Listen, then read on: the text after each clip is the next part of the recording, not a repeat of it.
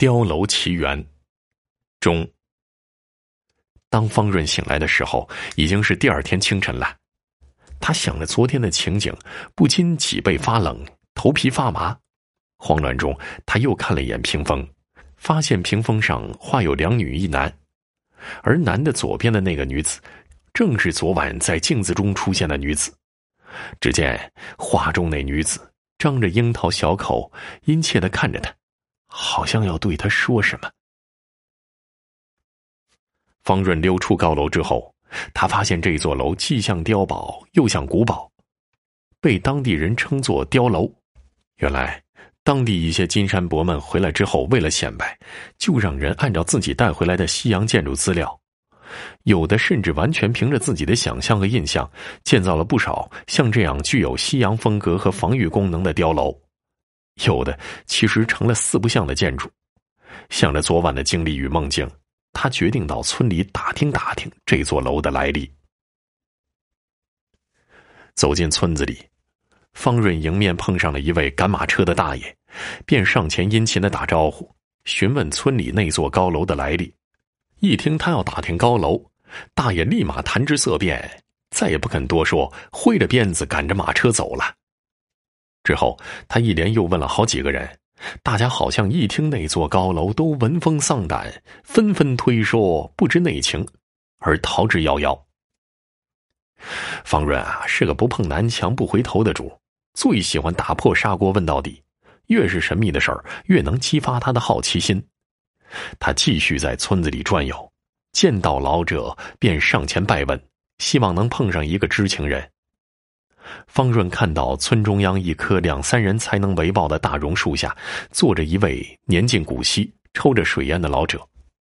老者鹤发童颜，道风仙骨，脸上纵横交错的皱纹写满了沧桑。方润赶忙上前，又是鞠躬又是递烟的，好言好语陈问村边鼓楼的故事。老者先是不动声色，任方润磨烂嘴皮，他只是张口吞吐云雾。就是不开口说话，随后呢，实在是被方润馋的无法，便吐出了一口烟云，叹息道：“年轻人，你不好好做正经营生，却只打听那鬼楼做什么？”见方润惊得嘴巴呈 O 字形，老者便讲了个故事：好多年前，村里来了个叫阿秀的外乡女人。没人知道他的底细，他也很少与村里的人来往。他看来很有钱的，很快就让人按照一份手工画的图纸，在村边上建了个碉楼。阿秀住进碉楼之后，深居简出，甚是神秘，村里人也没见过他男人。只是过一段时间，就有邮差来找他。刚开始，村里人还挺好奇的。但时间一长，再加上兵荒马乱，个人的生计都还顾不过来呢，谁还有闲心关注他呀？可是后来一到晚上，村边便传来女人的哭声，那哭声痛心裂肺，甚是瘆人呐。一开始呢，村民们认为一定是那女子遇到什么伤心事儿了，就没有在意。可之后每天晚上都能听见女人的哭声。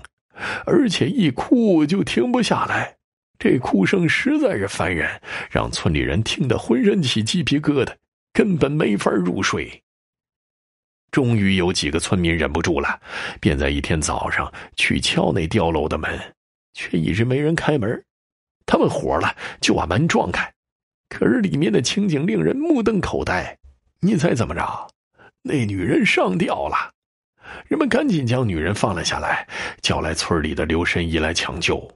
刘神医又是把脉，又是翻眼皮儿，又是掐人中呢，最后摇摇头说：“起码已经断气三天了。”怎么可能呢？昨夜还听见她的哭声啊！一位村民打断了刘神医的话说：“这位村民的话立刻在人群中炸锅了，人们纷纷附和说：‘呃，昨夜确实听见了她的哭声。’”没过多久，这楼就被村民口口相传，称为鬼楼。这里也被人们划为禁地，一直到今天。方润离开自立村之后，就好像中了邪一样，每天晚上总能梦到碉楼屏风上看到的那个女人。有一天晚上，方润刚刚迷糊，就梦见那女人一把鼻涕一把泪的对他倾诉着。他说：“她就是高楼女主人阿秀。”屏风上的画是刚结婚的时候，丈夫阿强请当地一个有名的画家所画，画的是丈夫、自己和妹妹阿霞。婚后，她与阿强琴瑟和谐，夫妻恩爱，度过了一段幸福美满的时光。可是好景不长，自己的家在一次战火中被毁，阿强和他冒死搬出了屏风，住到娘家。不料父亲是个势利之人，他嫌弃阿强身无分文，到老丈人家混吃混喝。阿强是个要强的人呐，受不了岳丈的冷嘲热讽，一怒之下就要跟朋友去美国淘金，发誓要挣大钱、盖高楼，过上人上人的日子，给那些看不起自己的人买颜色瞧瞧。阿强走了之后，一年半载就有钱和信寄来。他按他的图纸和意图找工人盖好了高楼，置办了家具，只等他回来过上团圆幸福的生活。可后来阿强却无音信了，也不知他是另寻新欢还是出了意外。阿秀饱受相思之苦，终日以泪洗面，终于是忧郁成疾。屋漏偏逢连夜雨。他又遭恶人所欺，自感无颜对夫君，一条白脸断香魂。可即使撒手人寰，还是念念不忘阿强，魂魄常常在高楼处游荡，希望能盼到阿强回来，即便阴阳相隔，也希望能向他倾诉一番衷肠。阿秀说：“他可以原谅方润去高楼骚扰之行径，不过希望方润能去美国找阿强。”向他转达他的一往情深，若能帮他了却此愿，他一定会报恩的。梦中阿秀说的情真意切，有理有据。方润醒后感觉亦真亦幻，看来这就是人们所说的冤魂托梦了。然而他却犯了难，为什么？因为根据昨晚阿秀说的地点。是远在大洋彼岸的美国啊，那里人生地不熟。再说了，自己哪有什么钱去美国？但是现在再犯难也没办法，受人之托都要尽心尽力，何况是冤魂呐？于是方润便想方设法去美国了。方润渐渐改掉了小偷小摸的习惯，凭借着自己的聪明才智，干起了小本买卖。没过两年，他的生意就越做越顺。生活过得有滋有味的，街坊们看得如今浪子回头，生意红火，生活改善，可还是光棍一条，便有热心人张罗着给他说媳妇儿，可他们的好意均被方润婉拒。他说自己大业未成，何以安家呢？其实方润心里惦记的是阿秀交代他的事儿，街坊们怎么能知道方润的心思啊？都笑他太傻。当方润有了一定资本之后。听生意伙伴说，美国旧金山唐人街有好多中国同胞在做生意，如果能把本土的特产带到那儿，一定会卖个好价钱。方润便采购货物，办好手续，与伙伴们一起去美国。经过了半个月的奔波，方润终于和其他的商人横跨太平洋，来到了美国旧金山唐人街。唐人街不愧为一个小中国呀，街上的商铺摆满了中国货。中式餐厅、东方建筑比比皆是，黄皮肤、黑眼睛、说汉语的华人屡见不鲜，丰富多彩的中国文化在此显现的淋漓尽致。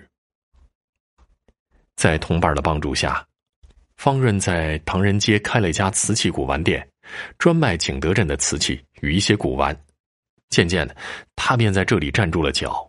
一有空，他就向唐人街的华人们打听阿强的消息。但是唐人街的华人成千上万，他这样打听如同大海捞针。后来呢，他索性拿了个牌子，写上“阿秀寻找阿强”的字样，然后摆在店铺外面，让过往的客人都看上一看。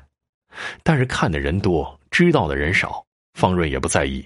他要做一回姜太公，他相信有缘千里来相会，无缘对面不相逢。只要阿秀和阿强的缘分未尽，就一定能打听到阿强的消息。